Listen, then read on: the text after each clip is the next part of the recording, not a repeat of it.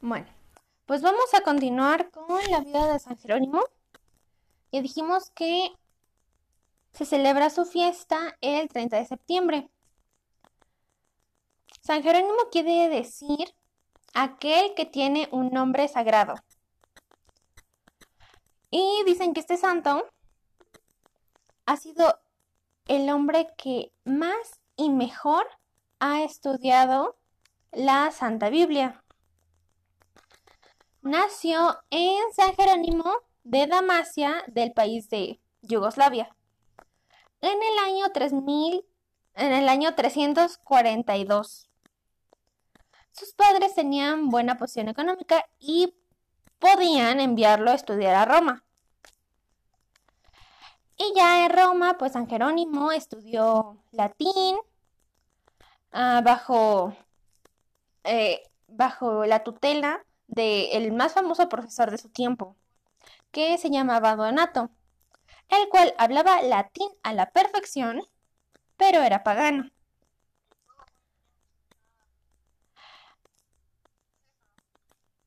Este, este conocimiento, recibido de un hombre muy instruido, pero no creyente, llevó a San Jerónimo a llegar a ser un gran latinista, es decir, que dominaba perfectamente el idioma, y muy buen conocedor del griego y de muchos otros idiomas, pero muy poco respecto a los libros espirituales y religiosos. Es decir, cuando San Jerónimo entra a esta escuela y es instruido por este profesor, que era pagano, es decir, no, no profesaba una religión, él se hace acreedor de conocimientos de latín, griego y muchos otros idiomas. Igualmente ah, estuvo leyendo y aprendiendo ah, de muchos grandes autores que escribían en latín, como fue Cicerón, Virgilio, Horacio, Tácito y grandes autores de, eh, que escribían en griego, como Homero y Platón. Pero San Jerónimo aún no comenzaba a dedicar tiempo a leer libros religiosos que lo pudieran volver más espiritual. Claro que se instruía de libros que lo pudieran volver un poco más culto, pero no una persona de fe. Se dice que en una carta que escribió a Santa Eustoquia, San Jerónimo le cuenta un diálogo un tanto inquietante que él mismo sostuvo en un sueño o tal vez alguna clase de visión. Y decía que sintió que, se le que, se que él estaba presente ante el trono de Jesucristo para ser juzgado, algo así como en el juicio final. Él se imaginaba ya en el juicio final y, nuestro Señor le preguntaba, ¿a qué religión perteneces? Y San Jerónimo respondió, yo soy cristiano católico. Y Jesús le decía, no es verdad, que borren tu nombre de la lista de los cristianos católicos. No eres cristiano, sino pagano, porque tus lecturas son todas paganas. Si tienes tiempo para leer a Virgilio, Cicerón y Homero, pero no encuentras tiempo para leer las Sagradas Escrituras, entonces no eres más que un pagano. Y claro que San Jerónimo se despierta llorando y en adelante se propone, y de hecho lo cumple, a dedicar su tiempo para leer y meditar libros sagrados. En una ocasión, dentro de las muchas historias que contienen la vida de San Jerónimo, que no vamos a relatar todas porque, bueno, su vida fue muy larga, se dice que San Jerónimo fue al desierto a hacer penitencia por sus pecados. Mm, algo así como lo que hizo Jesús de los 40 días en el desierto. Pues San Jerónimo quiso hacer algo similar para librarse de las tentaciones que lo conducían al pecado, especialmente por su mal genio y orgullo. Estos dos factores hicieron que San Jerónimo buscara la redención de sus pecados. Y para ello rezaba mucho y ayunaba y pasaba noches sin dormir. Pero no consiguió la paz que deseaba en el desierto. Él se dio cuenta de que su temperamento no era para vivir en la soledad de un desierto deshabitado, sin tratar con nadie. Él mismo, en una carta, nos cuenta todas aquellas tentaciones que sufrió en el desierto. Y dice así, en el desierto salvaje y árido, quemado por el sol tan despiadado y abrasador que asusta hasta los que han vivido allá toda la vida, mi imaginación hacía que me pareciera estar en medio de las fiestas mundanas de Roma. Ah, dime. ¿Te está presentando pantalla? No. Gracias. Sí. ¿En qué me quedé? Ah, sí. Que estaba en medio de las fiestas mundanas de Roma. En aquel destierro, al que por temor al infierno yo me condené voluntariamente, es decir, que él se había enviado ahí para deshacerse de todas sus tentaciones, de todos sus pecados, por temor al infierno, sin más compañía que los escorpiones y las bestias salvajes, muchas veces me imaginaba estar en los bailes de Roma, contemplando a las bailarinas. Mi rostro estaba pálido por tanto ayunar, y sin embargo los malos deseos me atormentaban día y noche. Mi alimentación era miserable y desabrida, y cualquier alimento cocinado me habría parecido un manjar exquisito. Y no obstante, las tentaciones de la carne me seguían atormentando. Tenía el cuerpo frío, por tanto, aguantar hambre y sed. Mi carne estaba seca y la piel casi se me pegaba a los huesos. Pasaba las noches orando y haciendo penitencia, Muchas veces estuve orando desde el anochecer hasta el amanecer. Y aunque todo esto hacía, las pasiones seguían atacándome sin cesar, hasta que, al fin, sintiéndome impotente ante tan grandes enemigos, me arrodillé llorando ante Jesús crucificado. Bañé con mis lágrimas sus pies clavados y le supliqué que tuviera compasión de mí y ayudándome el Señor con su poder y misericordia, pude resultar vencedor de tan espantosos ataques de los enemigos del alma. Y yo me pregunto, si esto sucedió a uno que estaba totalmente dedicado a la oración y a la penitencia, alejado de todo y todos, ¿qué no le sucederá a quienes viven dedicados a comer, beber, bailar y darle a su carne todos los gustos que ella les pide. Con esto, San Jerónimo se cuestionaba, primeramente, cuáles eran, cuál era el origen del pecado.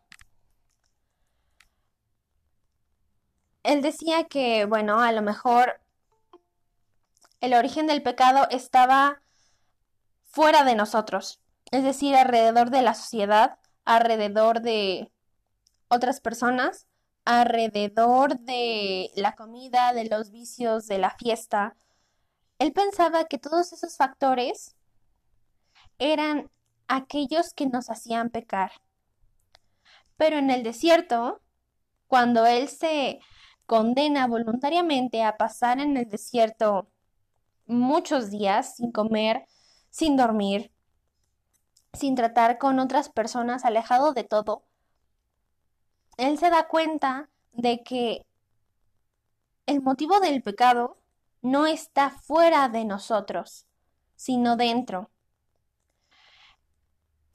Es algo parecido a lo que yo les decía con respecto al mal. El mal vive dentro de nosotros, no es algo que observemos de fuera. Es decir, si tú ves algo malo, puedes elegir seguirlo o no. Pero la decisión está enteramente en ti.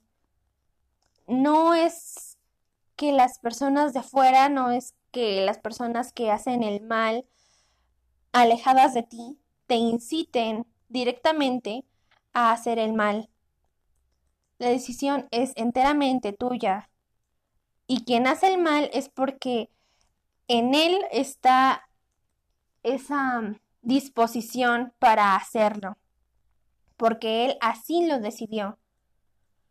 No podemos excusarnos diciendo que nosotros no queríamos hacerlo, pero nos obligaron. Porque, repito, la decisión es enteramente nuestra. Dios nos dio la libertad para elegir el camino que mejor nos conviniera en nuestra vida. Y, y hay personas como San Jerónimo que decidieron voluntariamente entregar su vida a Jesús. Y estas, ese tipo de personas pues los conocemos como santos. Son personas que por su propia voluntad se pusieron a disposición de Dios. Es algo así como cuando vas a buscar trabajo.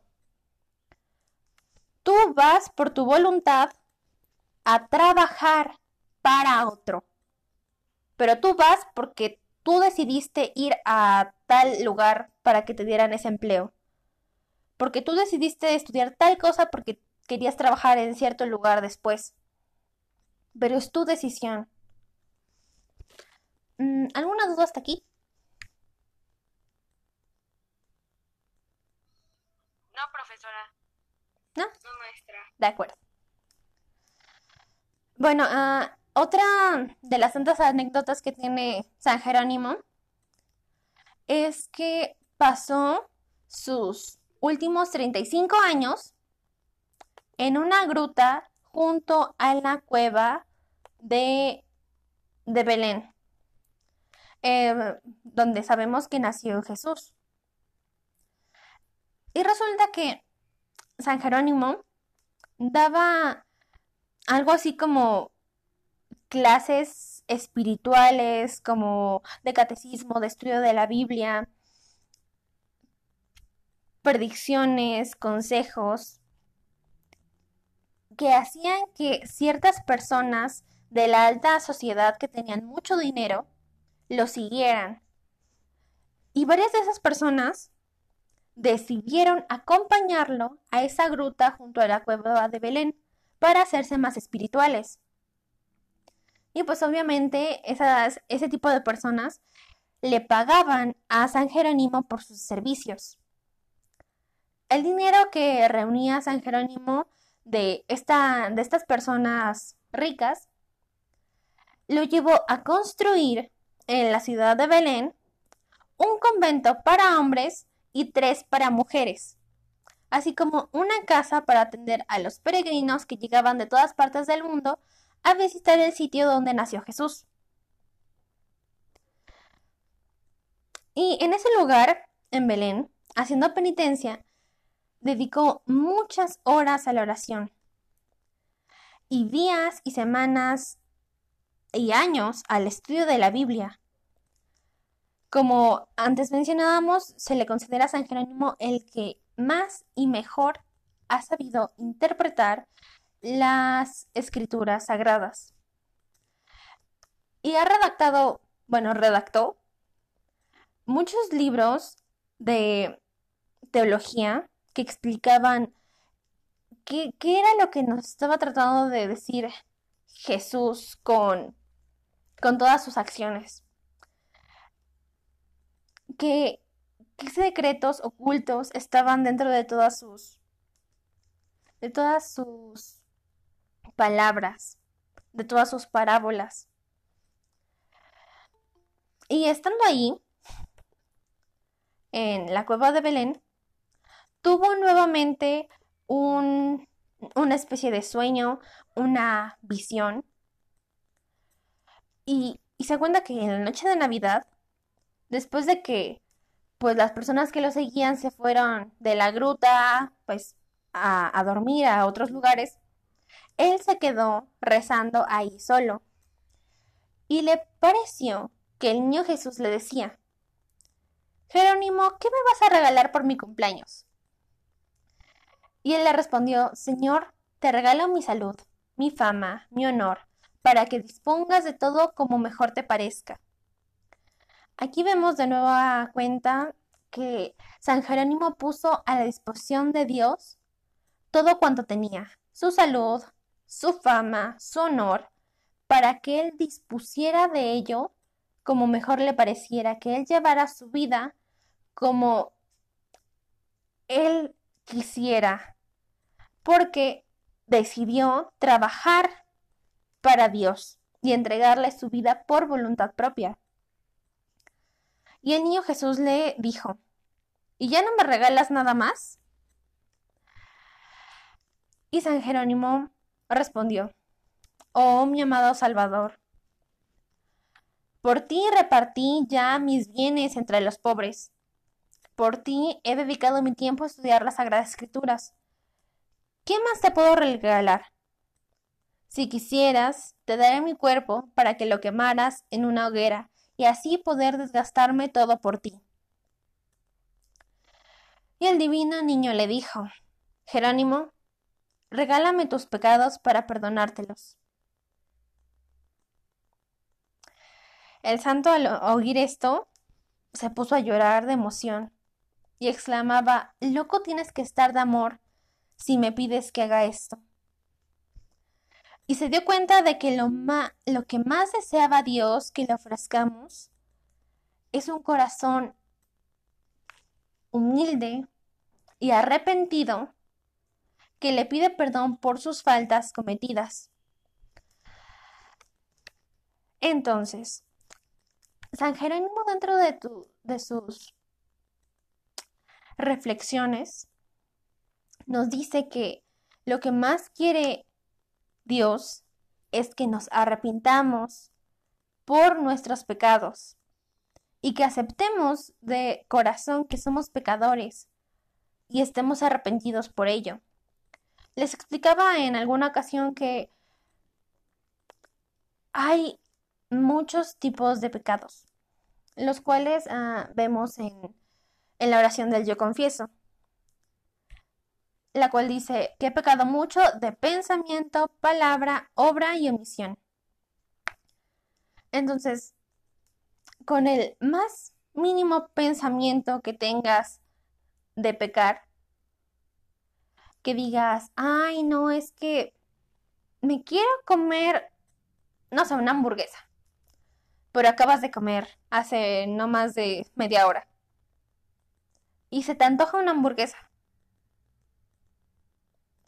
Sabemos que la gula, es decir, comer sin tener hambre, sin necesitar comer, es un pecado. Entonces, con el simple hecho de pensarlo, ya estás pecando.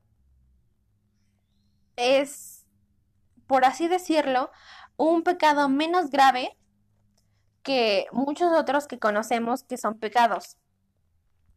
Pero aún así es un pecado y debe ser confesado ante el sacerdote y hacerse una penitencia. Claro que no vas a hacer la misma penitencia tú que te quieres comer una hamburguesa a las 10 de la noche con una coca que una persona que ha matado a alguien, por ejemplo. Había un relato en el cual Jesús envía a muchas personas a predicar el Evangelio a distintos pueblos. Y les dice, si en el pueblo son bien recibidos y les ofrecen de comer, coman todo lo que les ofrezcan. Pero si en el pueblo no son bien recibidos y los echan, Párense en la plaza del pueblo y díganles, el día del juicio final, esta ciudad será, tendrá una peor penitencia que, que Sodoma y Gomorra. Es decir, comparaban a la ciudad de Sodoma y de Gomorra ciudades en las cuales ocurrían muchos delitos de tipo sexual, asesinatos y entre otras cosas un tanto turbias, con un pueblo que había rechazado escuchar el Evangelio. Y decían que la ciudad o el pueblo que había negado, se había negado a escuchar el Evangelio, escuchar la palabra de Dios, iba a ser castigado peor que aquella ciudad en la cual se cometían delitos de tipo sexual, asesinatos, robos, etc. Con esto vemos que los pecados, a pesar de que nosotros los consideremos lo peor del mundo con nuestra ideología humana, con nuestras leyes humanas, hay pecados que a lo mejor nosotros consideramos leves, como que no tienen importancia, pero que aún así son y ameritan un castigo peor a aquellos que nosotros consideramos como terribles. ¿Y cuál es el caso de esto?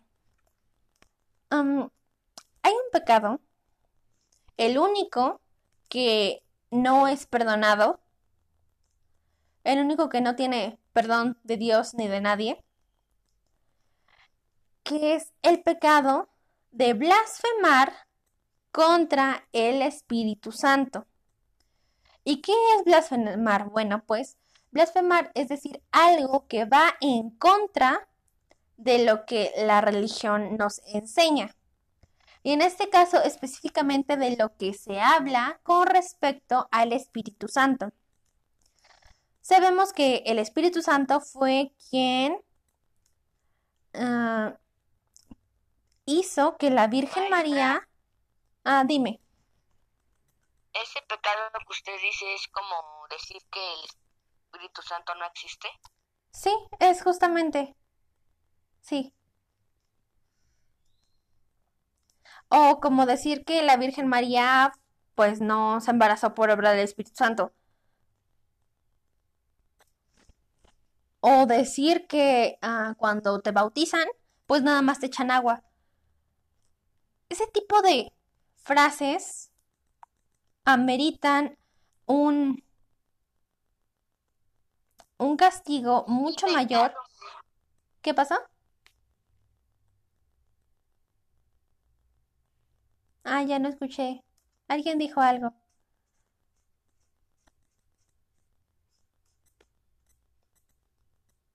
Bueno, ah, como decía, ese tipo de frases ameritan un castigo mayor al que nosotros podríamos esperar.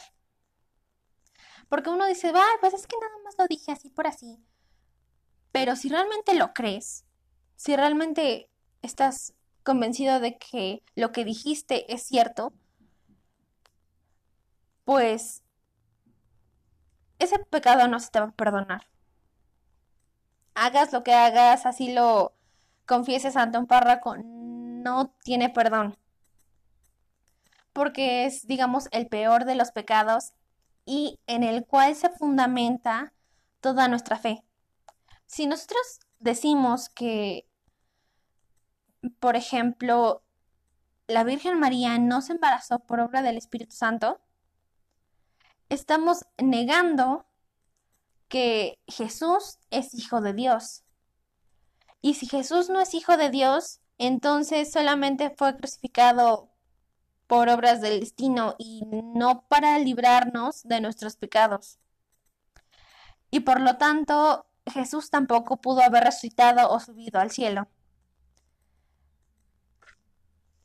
Entonces, el hecho de que digas que la Virgen María no, no se embarazó por obra del Espíritu Santo, tiene en trasfondo decir que por lo tanto Jesús de Nazaret o no existió o fue una persona común y corriente que solamente se murió y ya. Y por eso es un pecado muchísimo mayor, que no tiene perdón. ¿Alguna duda hasta aquí?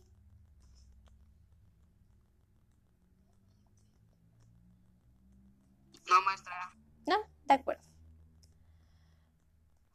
No, maestra. Ah, ok, de acuerdo, de acuerdo. No, maestra. Ahora, No, maestra.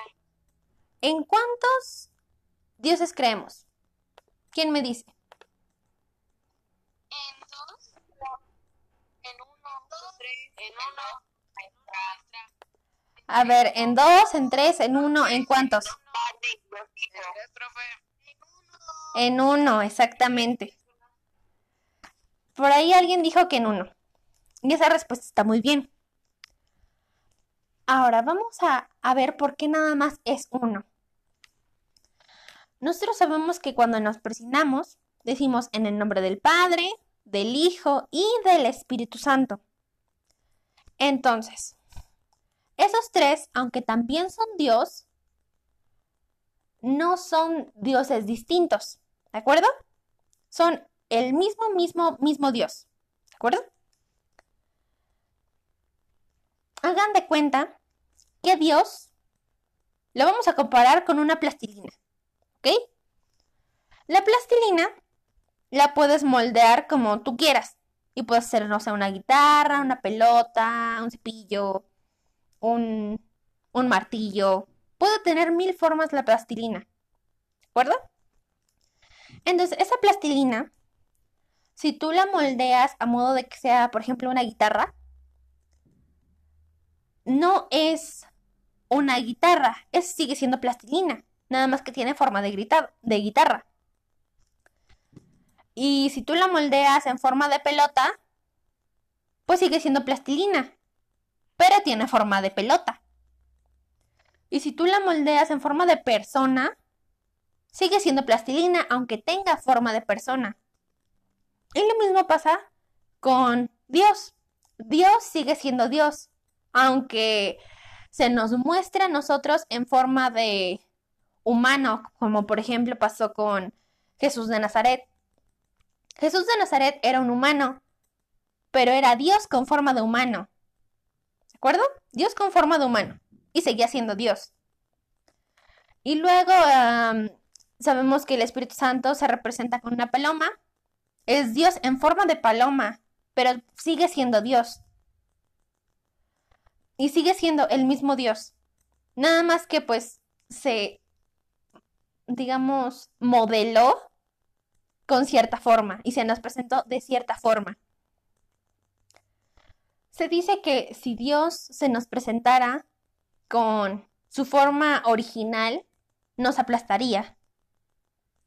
Y que por ello decide presentársenos en forma de viento, de fuego, de paloma, de ser humano, de estruendos en el cielo.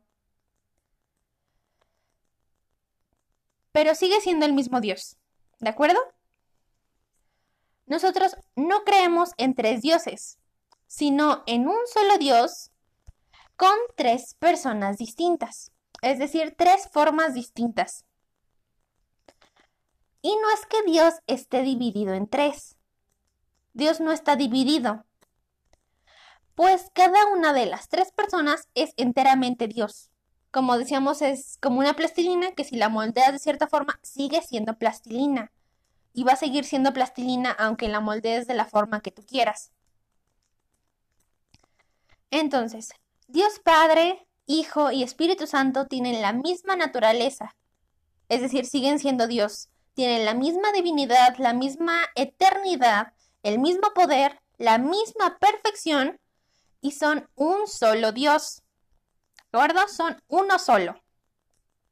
Así como la plastilina puede ser, uh, no sé, plastilina azul.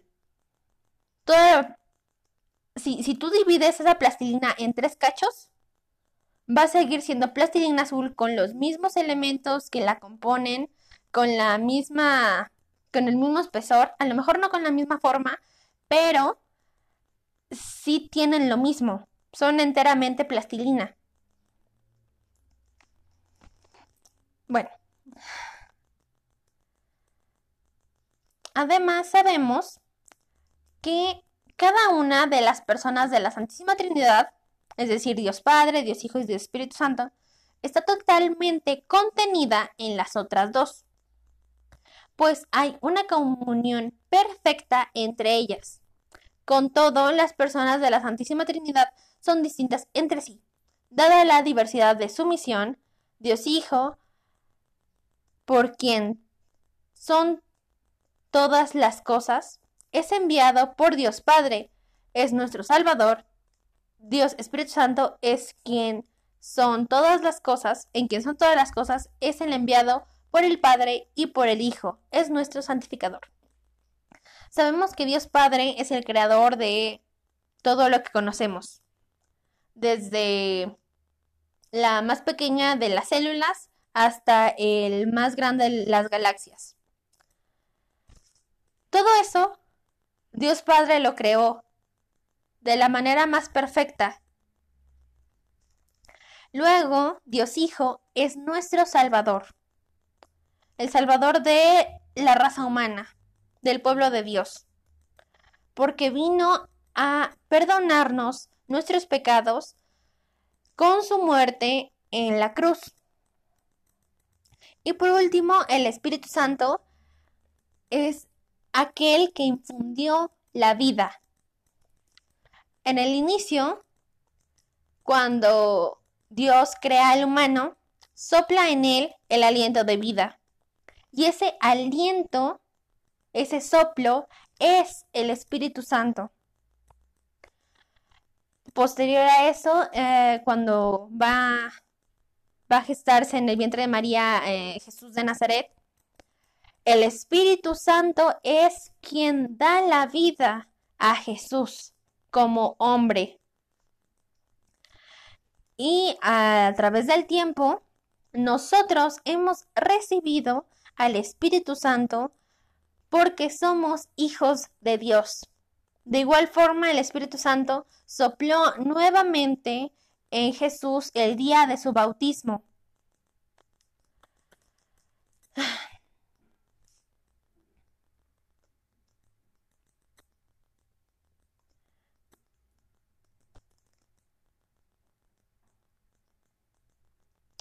Este misterio de la Santísima Trinidad es un misterio porque aún no lo comprendemos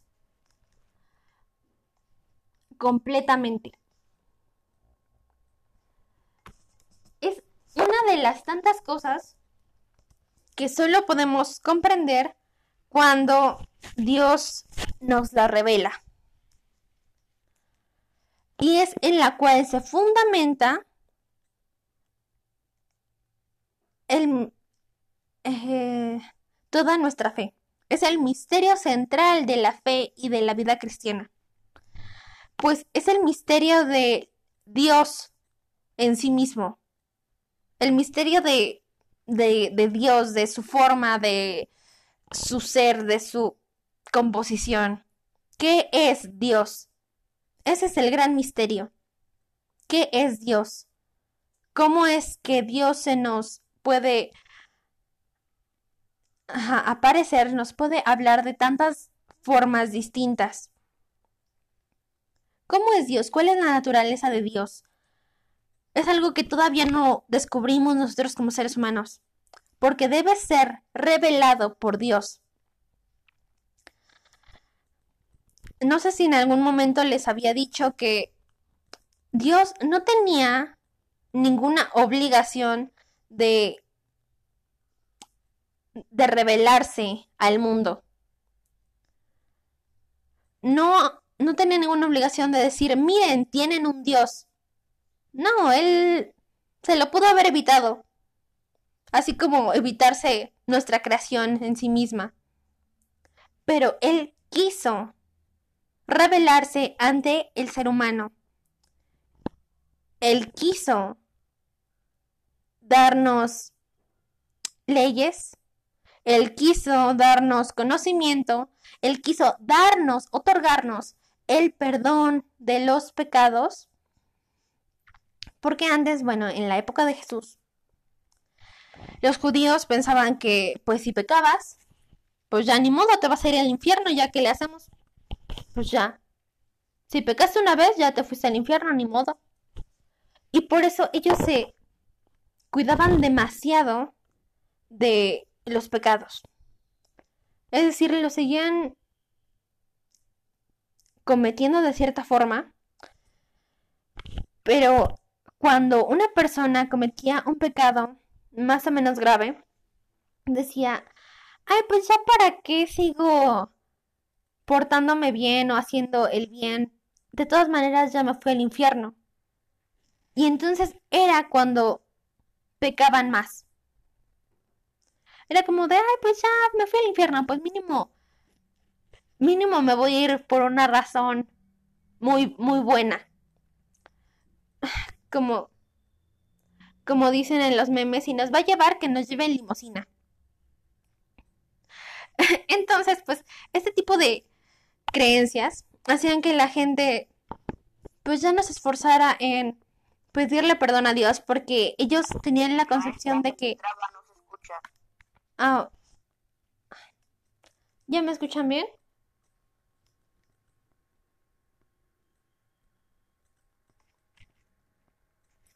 Y ahora sí, ya, maestra.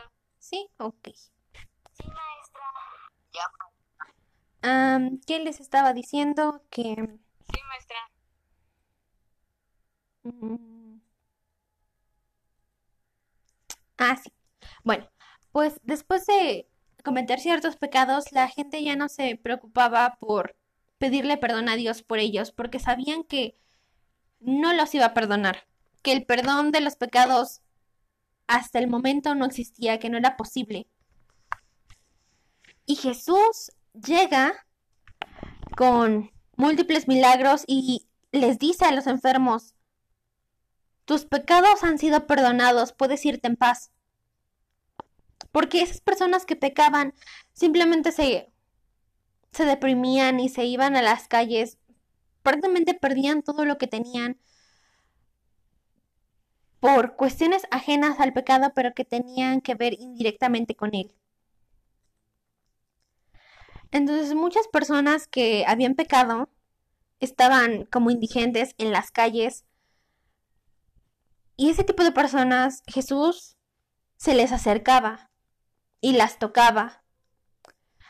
Antes, en el judaísmo, si, si tocabas a una persona enferma o a una persona con lepra, a una persona indigente, a un pecador, quedabas impuro y compartías su pecado. Pero Jesús les dice, no, porque está rechazando al pecador cuando tú también lo eres.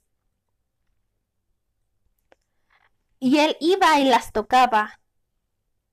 Y por eso los escribas, los fariseos, se volvían locos con las acciones de Jesús. Porque decían, es que él ya es impuro, porque tocó a un indigente, porque tocó a un enfermo, porque tocó a un pecador. En ellos simplemente no cabía la idea de que el perdón de los pecados pudiera existir, ni que Jesús fuera realmente el Hijo de Dios. Lo consideraban un blasfemo por autoproclamarse el Hijo de Dios.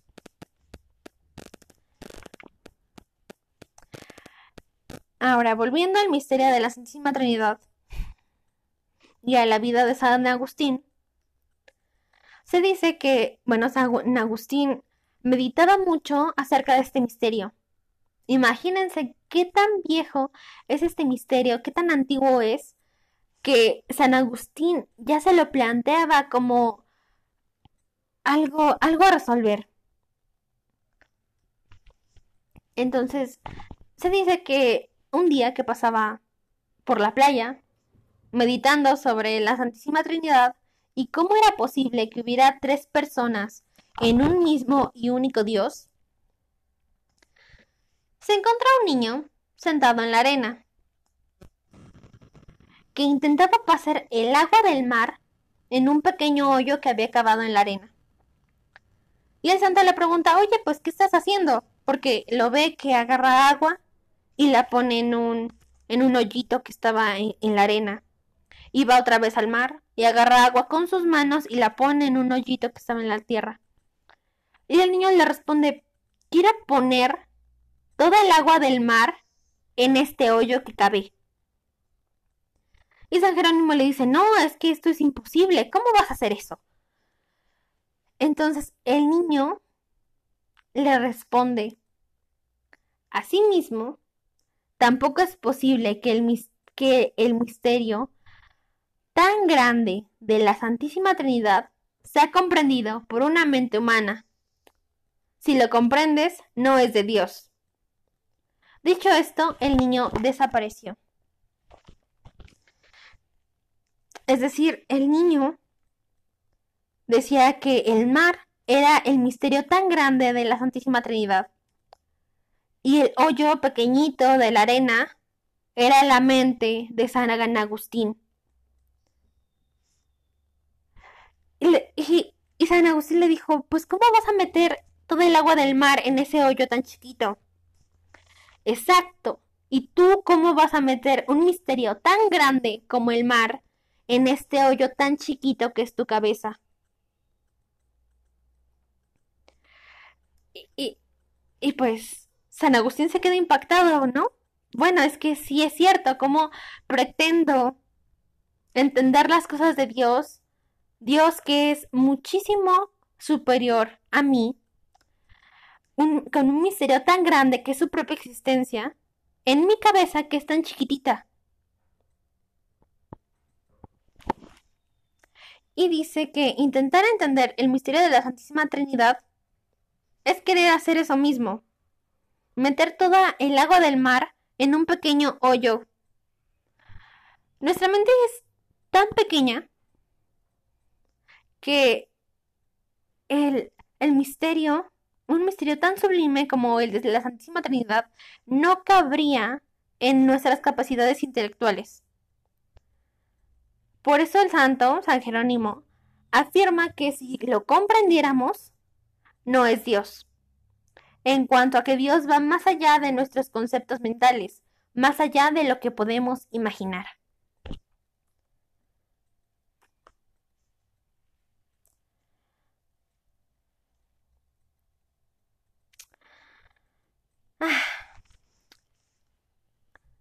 ¿Alguien me puede decir con qué símbolo se representa a Dios Padre?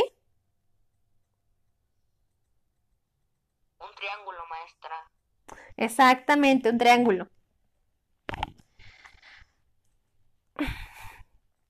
Se dice que la Santísima Trinidad, además de Dios Padre, es simbolizada con un triángulo y que cada uno de los vértices, es decir, de las esquinas del triángulo, son una de las personas que conforman la, Santísima Trinidad. Una es Dios Padre, una es Dios Hijo y una es Espíritu Santo. Sin embargo, pertenecen al mismo triángulo. Son tres vértices distintos, pero pertenecen al mismo triángulo. Mm, otra forma de, digamos, intentar comprender este misterio son tres velas. Una vela que simbolice al Padre, otra que simbolice al Hijo y otra que simbolice al Espíritu Santo. Entonces, una vela en sí misma simboliza al Padre. Y la cera, cuando se quema, que escurre de él, simbolizaría a Dios Hijo, que procede del Padre. Y la llama encendida es el Espíritu Santo. Los tres son vela, pero son distintos entre sí. Y así hay muchas formas de intentar representar a este misterio. Como ya les decía, que es una plastilina que la puedes moldear de diferentes formas, pero va a seguir siendo plastilina. ¿Alguna alguna otra duda? ¿Dudas? No, maestra. No, maestra.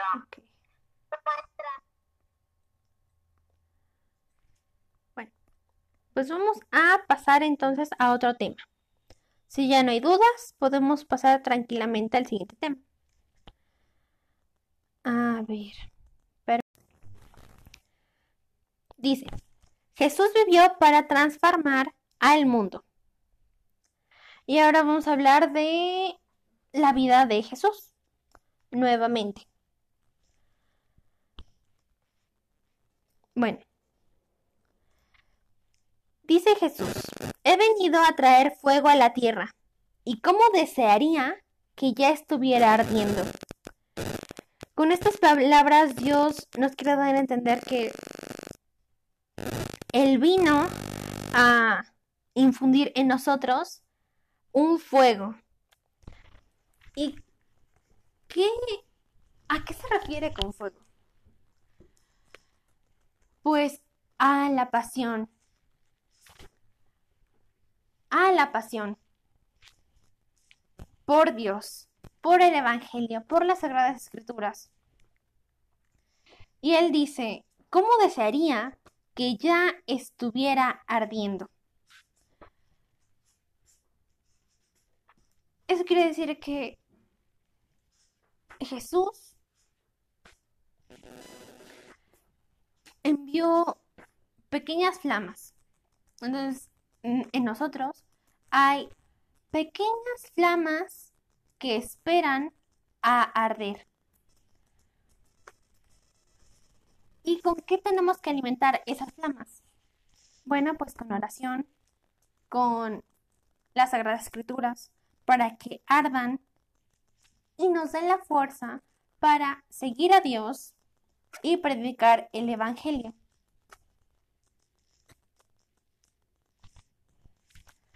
El mundo en que vivimos necesita urgentemente ser transformado. Habíamos hablado en clases anteriores del mal en el mundo. La violencia que sufren muchos necesita convertirse en paz y fraternidad.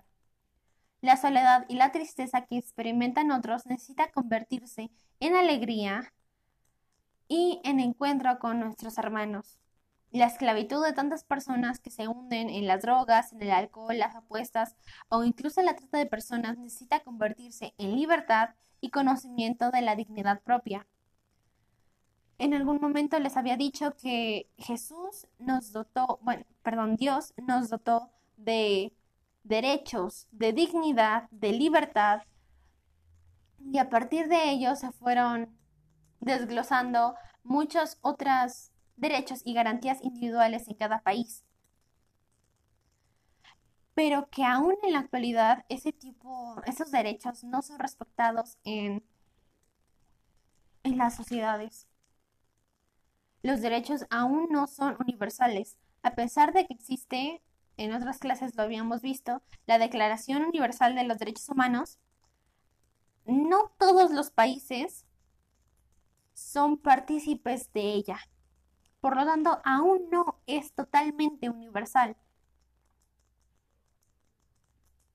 Las personas que viven con seriedad su fe son capaces de ser como lámparas que alumbran el camino de muchos y que van transformando su entorno poco a poco sin que nadie lo note al principio. Jesús, el Hijo de Dios, fue un joven con grandes ideales y esperanzas, y su mayor sueño era instaurar el reino de Dios. Jesús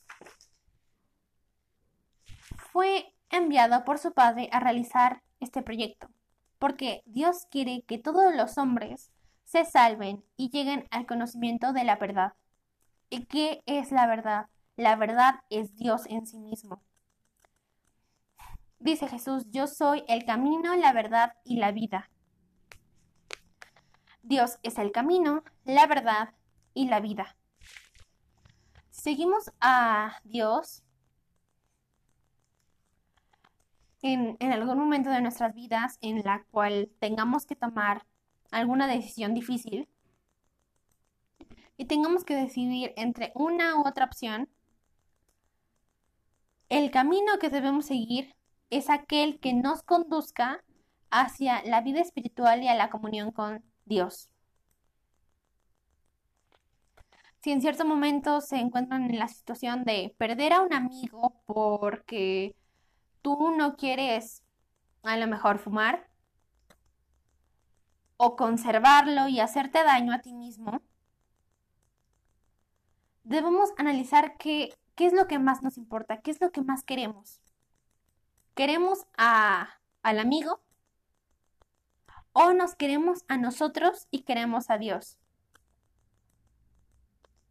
En ese tipo de situaciones, bueno, lo, lo mejor sería querernos a nosotros mismos y querer a Dios por sobre todas las cosas. Y seguir el camino hacia Dios. Y llegar al conocimiento de la verdad. La verdad es todo aquello que Dios nos ha ido revelando a través de las Sagradas Escrituras, a través de la ciencia, que sabemos que Dios dota de cierta inteligencia, de ciertas capacidades intelectuales a ciertas personas para que comprendan el reino de Dios. Ya habíamos hablado en su momento de ciertos científicos que fueron católicos, que fueron sacerdotes, que fueron religiosas, que llevaron a cabo avances tecnológicos que mejoraban el estilo de vida del ser humano. Porque Dios nos ha dotado de inteligencia para comprender las cosas de Dios. Jesús tenía clara la necesidad y la importancia de transformar los valores de la sociedad en que vivía y establecer el reino de Dios en la tierra. Como ya habíamos dicho, Jesús llegó para hacer varios cambios a la concepción religiosa que tenían los judíos entre ellas el perdón de los pecados. Él estaba convencido de que el reino de su Padre traería alegría, paz, amor, justicia y perdón. Para Jesús, el amor es el camino que lleva a la paz.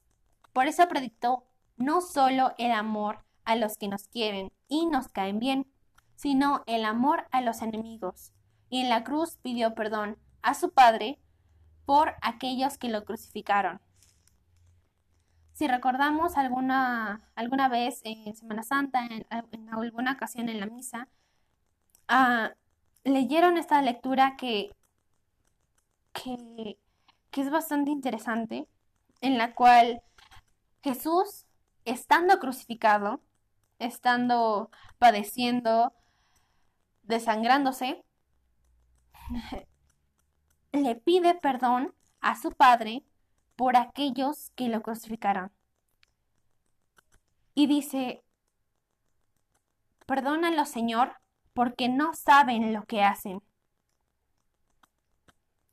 Y pide perdón por sus enemigos.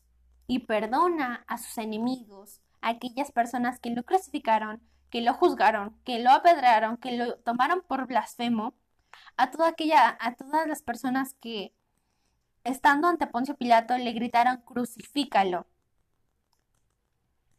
Jesús, estando crucificado, le pide perdón a su Padre por todos aquellos que le han hecho daño.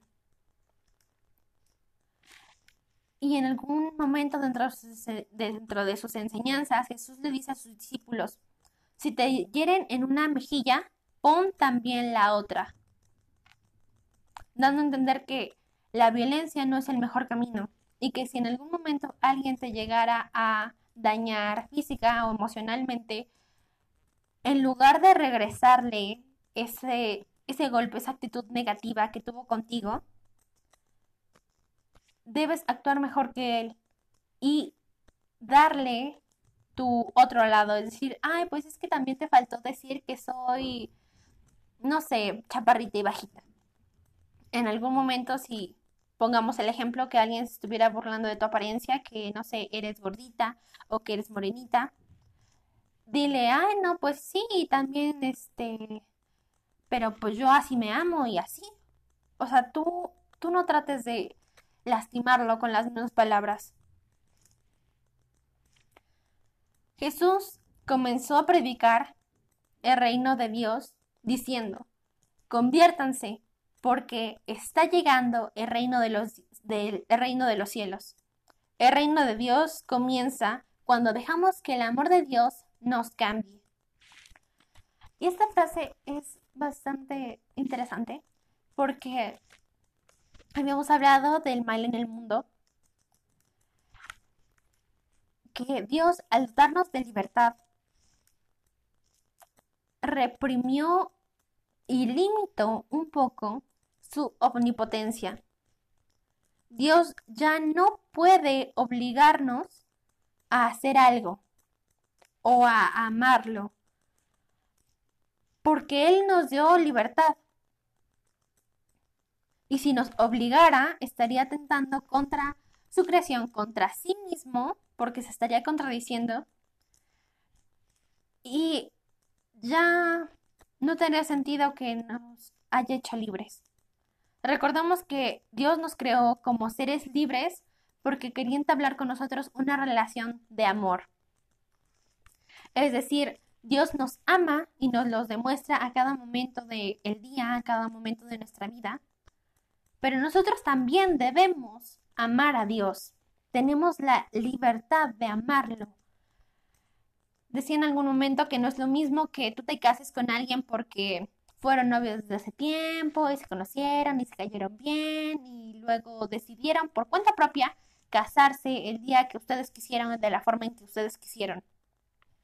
A que en cierto momento el papá, la mamá de alguien te ponga una pistola en la cabeza y te diga, ¿sabes qué te vas a casar con mi hijo o con mi hija? Porque yo lo digo si no te mueres. Ese, ese tipo de matrimonios, claramente lo exageré, pero ese tipo de matrimonios forzados o planeados o arreglados no son matrimonios prósperos en los cuales existe el amor, porque no hubo esa libertad de amar a esa persona. Es un amor impuesto.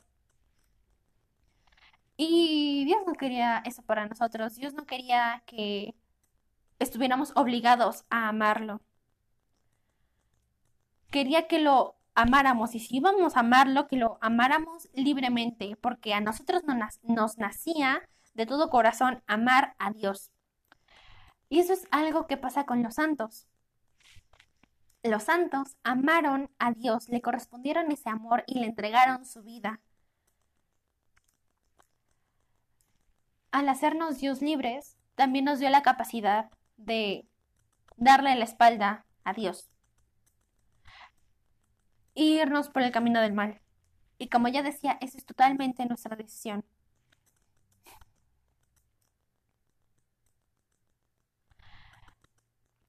Jesús nos dijo, ustedes son la sal de la tierra, ustedes son la luz del mundo.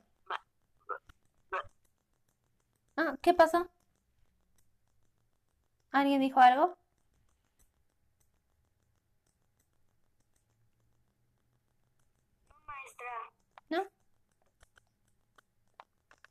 Ah, ok. No, maestra, maestra, se me traba, no se escucha.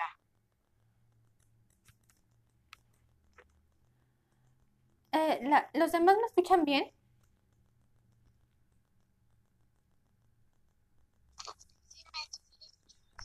Sí, maestra. Sí, maestra. Ok, de acuerdo. Mm, bueno, sigamos. Ah, dice, que los cristianos estamos llamados a hacer una gran diferencia en el mundo. O dejamos pasar la luz de Cristo a través de nuestra vida para iluminar a muchos, o contribuimos a que el mundo permanezca en tinieblas al darle la espalda a Cristo. Y con esto nos decía la, la Madre Santa Teresa de Calcuta,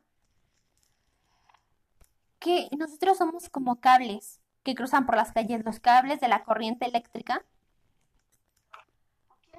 que dice que antes de que la corriente, la corriente fluya a través de ellos, no hay luz. Entonces, ese cable somos todos los cristianos. Somos tú, somos yo, son la mamá, la abuelita, todos aquellos que están bautizados y pertenecen a la fe. Somos ese cable por la cual fluye la corriente. y la corriente es Dios. Y nosotros tenemos el poder de dejar pasar la corriente a través nuestro y de que y de que de este modo generemos la luz del mundo o negarnos a ser utilizados y permitir que se extienda la oscuridad. El padre Juan, hace muchos años, me acuerdo que decía que los cristianos estamos en el ojo del huracán. Somos mirados por el resto de las personas, aquellos que no son cristianos o pertenecen a otra religión. Y que de nosotros depende que se extienda o se acrecente el reino de Dios. Que somos como ese cable en el cual fluye la corriente, por el cual transita Dios, porque nosotros estamos llenos del Espíritu Santo, somos templo vivo de Dios y que nosotros podemos ser buenos cristianos y dar testimonio y dar ejemplo del Evangelio con nuestras vidas, con nuestras acciones, con lo que somos y con lo que decimos todos los días en diferentes situaciones.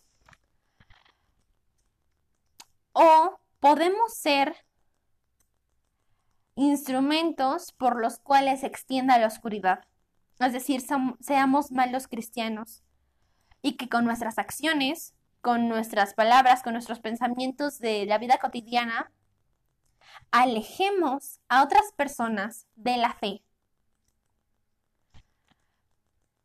Recordemos que alejarse o acercarse a Dios es totalmente nuestra decisión. Sin embargo, como bien decía San Jerónimo, está dentro de nosotros esa decisión. Pero en el mundo material, en la sociedad, con otras personas, somos influenciados por las acciones de otros. Si bien es nuestra decisión, podemos ser influenciados o llevados al límite para tomar cierta decisión negativa o positiva. Vemos que una persona que crece en un entorno en el cual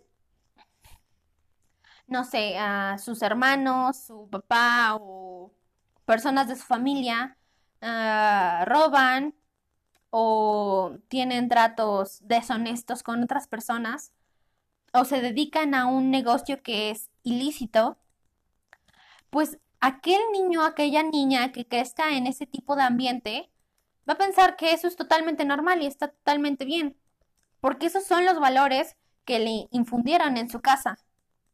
Cuando él crezca, cuando tenga una concepción distinta de la vida, cuando vea que hay otras formas de trabajo, de ganarse dinero, de ser y actuar con otras personas, va a poder decidir si quiere o no continuar con esos, con esos valores, con esa moralidad que hay en su familia o en su ambiente.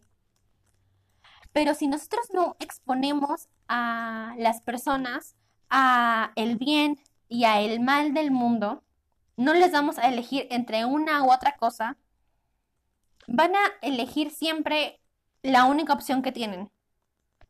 Si tú te, si a ti te ponen a elegir entre una ensalada y una hamburguesa, pues puedes elegir por tu propia voluntad la hamburguesa por las razones que tú quieras. O elegir la ensalada por las razones que tú quieras. Las razones no importan, pero tú vas a tener la opción de decidir entre una u otra cosa. Sin embargo, si te presentan únicamente un plátano, no vas a poder elegir entre una cosa u otra y vas a tener que escoger el plátano y ya. No vas a tener esa opción de elegir, de saber que a lo mejor existen las fresas o que existen las manzanas y vas a elegir y seguir eligiendo el plátano. Porque tú no conoces o no has experimentado o no sabes contra qué elegir. Y lo mismo pasa con esa moralidad. Nosotros podemos ser instrumentos que dejen extender la oscuridad. focos fundidos, cables que no funcionan y que no dejan pasar la corriente que es Dios. Y con ello podemos atraer a personas a hacer el mal o hacer el bien, dependiendo de nosotros cómo seamos, cómo nos comportemos. Y por eso el cristiano, si, si tú ves a una persona que se dice católica, que se dice cristiana, que, no sé, a lo mejor, vamos a poner algo grave, que roba una tienda y dice, ah, es que yo siempre me, me persino antes de irme a la chamba. Y su chamba es a lo mejor asaltar micros. Tú vas a decir, bueno, es que el cristiano, el católico, pues no, o sea, es inmoral. Y una persona que no sea partícipe de la religión, no se va a querer acercar a la iglesia, no va a querer acercarse a Dios. Sin embargo, una persona que mira a otro cristiano que hace el bien, que eh, no sé, a lo mejor es es muy decente, es muy amable con todo el mundo, sea la profesión que tenga, no importa la profesión, o a lo mejor y no sé, despacha una tienda y dice, ay, no, es que esta señora siempre nos atiende muy bien y está bien alegre y así, y tiene a su santito ahí. Esa persona que te vea que a lo mejor y no pertenece a la religión, o que se alejó de la religión por algún tiempo, va a querer acercarse a Dios va a sentir curiosidad. Bueno, es que mira, él se ve muy alegre. Es, se ve que es un buen cristiano, es una buena persona. ¿Será que todos los cristianos son así? Y va a tener con el tiempo esa, esa semilla, ese, ese fuego que se va a ir acrecentando con lo que ve en otras personas, en otros cristianos. Y nosotros podemos ser la luz del mundo o la oscuridad del mundo. Pero todo depende de cómo nosotros actuemos ante otros. Y esa luz y esa oscuridad que nosotros proyectemos va a atraer a otras personas que decidan por su cuenta acercársenos o alejarse de nosotros. ¿Hasta aquí tienen alguna duda?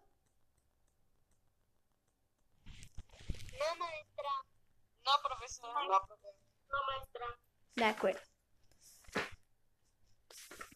Bueno, pues nosotros como cristianos, como católicos, tenemos la, por así decirlo, la obligación, la opción, la tarea, la misión de colaborar con Jesús. ¿Y cuál es la tarea que Jesús nos encomienda? Pues ya habíamos dicho que Jesús tenía la tarea de anunciar el reino de Dios a todo el mundo, de anunciar el Evangelio. Y colaborar significa pues trabajar con, trabajar juntos y hacer que esa meta que tenemos en común se logre de la mejor manera posible. Nos dice Jesús, ir por todo el mundo anunciando el Evangelio. Hay un canto de la Iglesia Católica que se entona varias veces al año, algunas veces por el Día Mundial de las Misiones, que se llama Sois la semilla. Y en ella dice, ah, sois la semilla que ha de crecer. Sois la estrella que ha de brillar. Sois aguijón, sois grano de sal, antorcha que debe alumbrar. Entonces se, nos dice que somos pequeñitos, como una semilla, como una llama, como una antorcha, como un aguijón, pero que debemos alumbrar como una estrella que brilla y que da la luz y que da guía a otras personas, que somos estrella, que somos luz del mundo. Y luego en el coro nos dice que mm, id amigos por el mundo, anunciando el amor mensajeros de la vida, de la paz y el perdón. Sed amigos los testigos de mi resurrección. Id llevando mi presencia. Con vosotros estoy. Id amigos por el mundo. Bueno, que vayamos por el mundo a anunciar el Evangelio. Y para hacer eso, pues no tenemos que necesariamente viajar o salir de nuestras casas.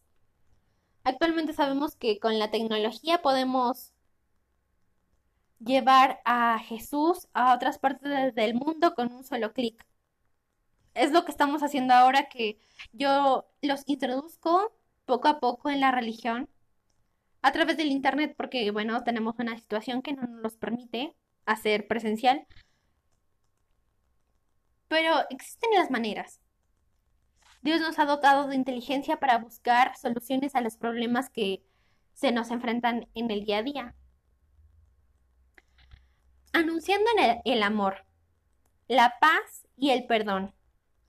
Sabemos que la religión que nos ofrece Dios, Dios Hijo, es una relación fundamentada en, el amor.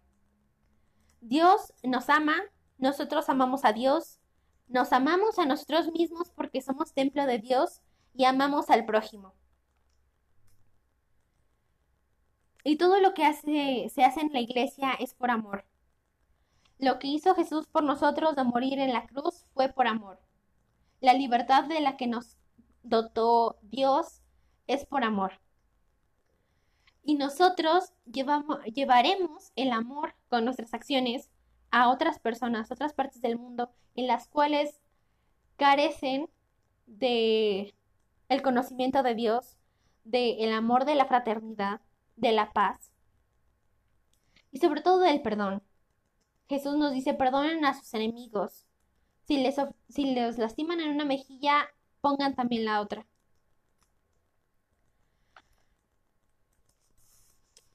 También dice, id llevando mi presencia, con vosotros estoy.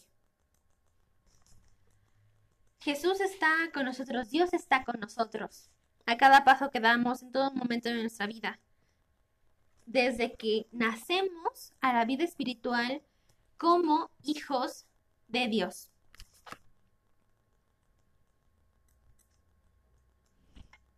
Eh,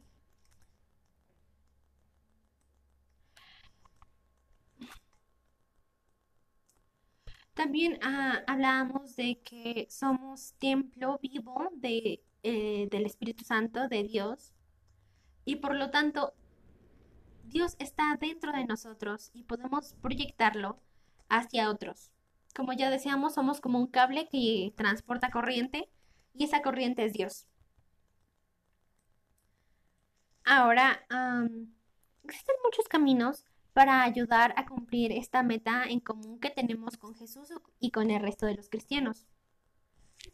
Y ah, sabemos que existen profesiones como ser sacerdote, ya habíamos explicado cómo podemos llegar a ser sacerdotes, ser religiosos, es decir, ser monjes o ser monjas, mm, ser laicos, laicos o laicos misioneros. Laico dentro de la iglesia se refiere a aquellos, aquellas personas que pertenecen a la religión. En otros contextos quieren decir cosas totalmente distintas, pero dentro de la religión se refiere a las personas que pertenecen a la religión y que no tienen una vocación aún. Recuerdan que las vocaciones era el matrimonio, la vida sacerdotal o pues la soltería, que es la vida de laicos. O los laicos misioneros. Los laicos misioneros son aquellos que contribuyen a la iglesia, como por ejemplo son el grupo de las camisetas verdes, que son personas que conquistan las naciones para Cristo, es decir, que van por las casas predicando el Evangelio. las personas de liturgia, el coro, las catequistas, los fiscales, son laicos que tienen una misión dentro de la iglesia. Bueno, también tenemos que ayudar con nuestro apoyo económico o material para los proyectos que tiene la iglesia. Como pueden ser, no sé, donar flores, Mm, llevar imágenes, llevar ropa para los santitos, ser a lo, mejor mayordomo de alguna festividad eclesiástica, mm, a contribuir con los gastos que se están haciendo para la reparación de la iglesia, para la carpa que también se está rentando, no sé, con sillas, a lo mejor y llegamos temprano y ayudamos a los fiscales a poner las sillas en su lugar, a traer las cosas de adentro de la iglesia para afuera. Todas las, todo el apoyo que nosotros podemos dar es bien recibido y es una acción que contribuye a anunciar el Evangelio. Porque si nosotros como cristianos nos unimos, nos organizamos para ayudar a otros cristianos, pues obviamente esa luz que nosotros proyectamos con otros será amor que llegue directamente a Dios. Porque entonces atraeremos a más personas que quieran contribuir con esta labor tan grande que es anunciar el Evangelio. Podremos también hacer oración, contribuir por medio de las redes sociales, es decir, han visto que a veces en Facebook, en algunas otras plataformas, no sé, WhatsApp o TikTok o Instagram, hay imágenes religiosas con ciertas oraciones como oración de la mañana o reflexión sobre Jesús. Ese tipo de publicaciones, de escritos, también contribuyen de cierta forma a acercar a personas que o se han alejado de la religión o no conocen a, a Dios. Pero todas estas acciones no, no debemos hacerlas por nada más, por simple obligación. Así como de, pues ya nada más por hacerlo por hacerlo ya. No, tenemos que hacerlo con alegría. Una vez hace no, no mucho tiempo, el Papa Francisco dice que anunciamos a Jesús con cara de funeral. Como si anunciar buenas noticias fuera algo pesado y fastidioso. Todos alguna vez hemos experimentado la sensación de anunciar buenas noticias. Por ejemplo, cuando, no sé, nace un bebé o cuando alguien obtiene un premio, cuando tienes buenas calificaciones en la escuela. Es decir, no vamos anunciando a los demás que sacamos 10 en matemáticas con cara de tristeza. Es como de, ay, es que tú crees, tuve 10 en matemáticas, ah, pobre de mí. No, lo hacemos, bueno, es que yo tuve 10 en matemáticas porque me esforcé, porque estudié, porque, etcétera, etcétera, etcétera. Lo hacemos gritando a los cuatro vientos que nosotros fuimos testigos de algo es que mira, ya nació el bebé, que ya, que ya nos vamos a casar, ya, ya conseguí trabajo, lo que sea, pero es una buena noticia y lo hacemos con gran alegría. Entonces, anunciar el reino de Dios, anunciar el Evangelio, es una buena noticia. Y por lo tanto, debemos hacerlo con un rostro radiante de alegría, porque lleva la mejor noticia del mundo. Y como dice el profeta Isaías, qué hermoso son sobre los cerros los pies del mensajero que anuncia la buena nueva.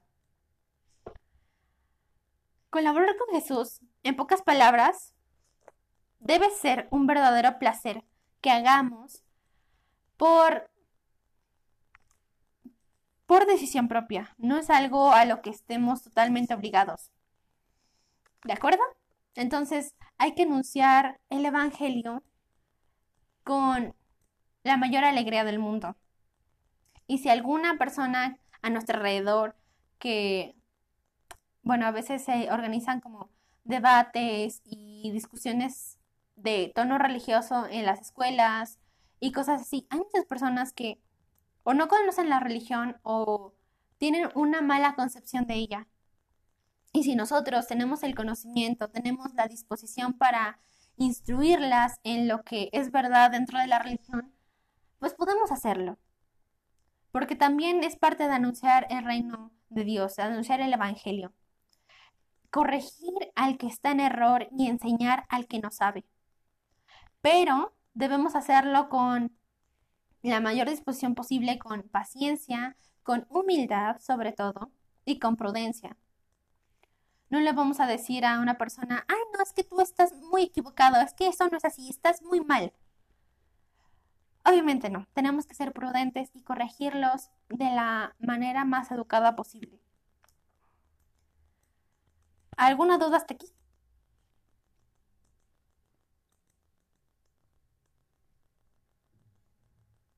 No, maestra. No, maestra. No, maestra. Maestra. De acuerdo. Bueno, pues hasta aquí vamos a dejar la clase de hoy. Ah, la próxima semana vamos a analizar la vida de mm, otros santos.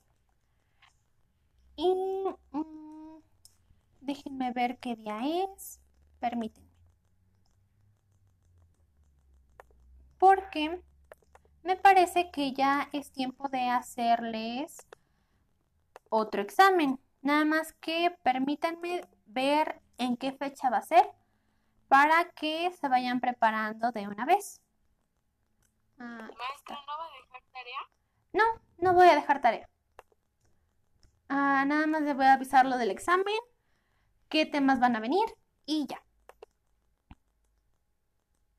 Ok, maestra. Muchas gracias. Ujú. La vida de los santos. Gracias, maestra. Ajá, Gracias, maestra. A ver, de una vez les digo, esperen, no se vayan. El 10 de julio, el 10 de julio vamos a hacer un examen. Nuevamente no va a haber clases ese día. Y van a estar los temas de...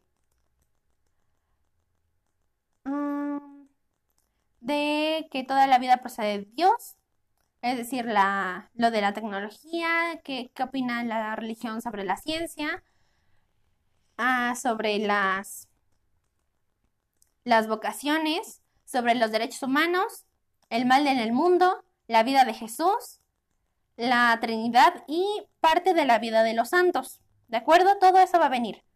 Les voy a mandar un mensaje eh, a WhatsApp con todas las especificaciones para que se vayan preparando y vayan estudiando. A las personas que se, se integraron más tarde, eh, como hace unas semanas o algo así, les voy a mandar a las presentaciones y las grabaciones de las clases anteriores. Pídanmelas por favor por WhatsApp. Y ya, eso es todo. Ahora sí, se pueden retirar.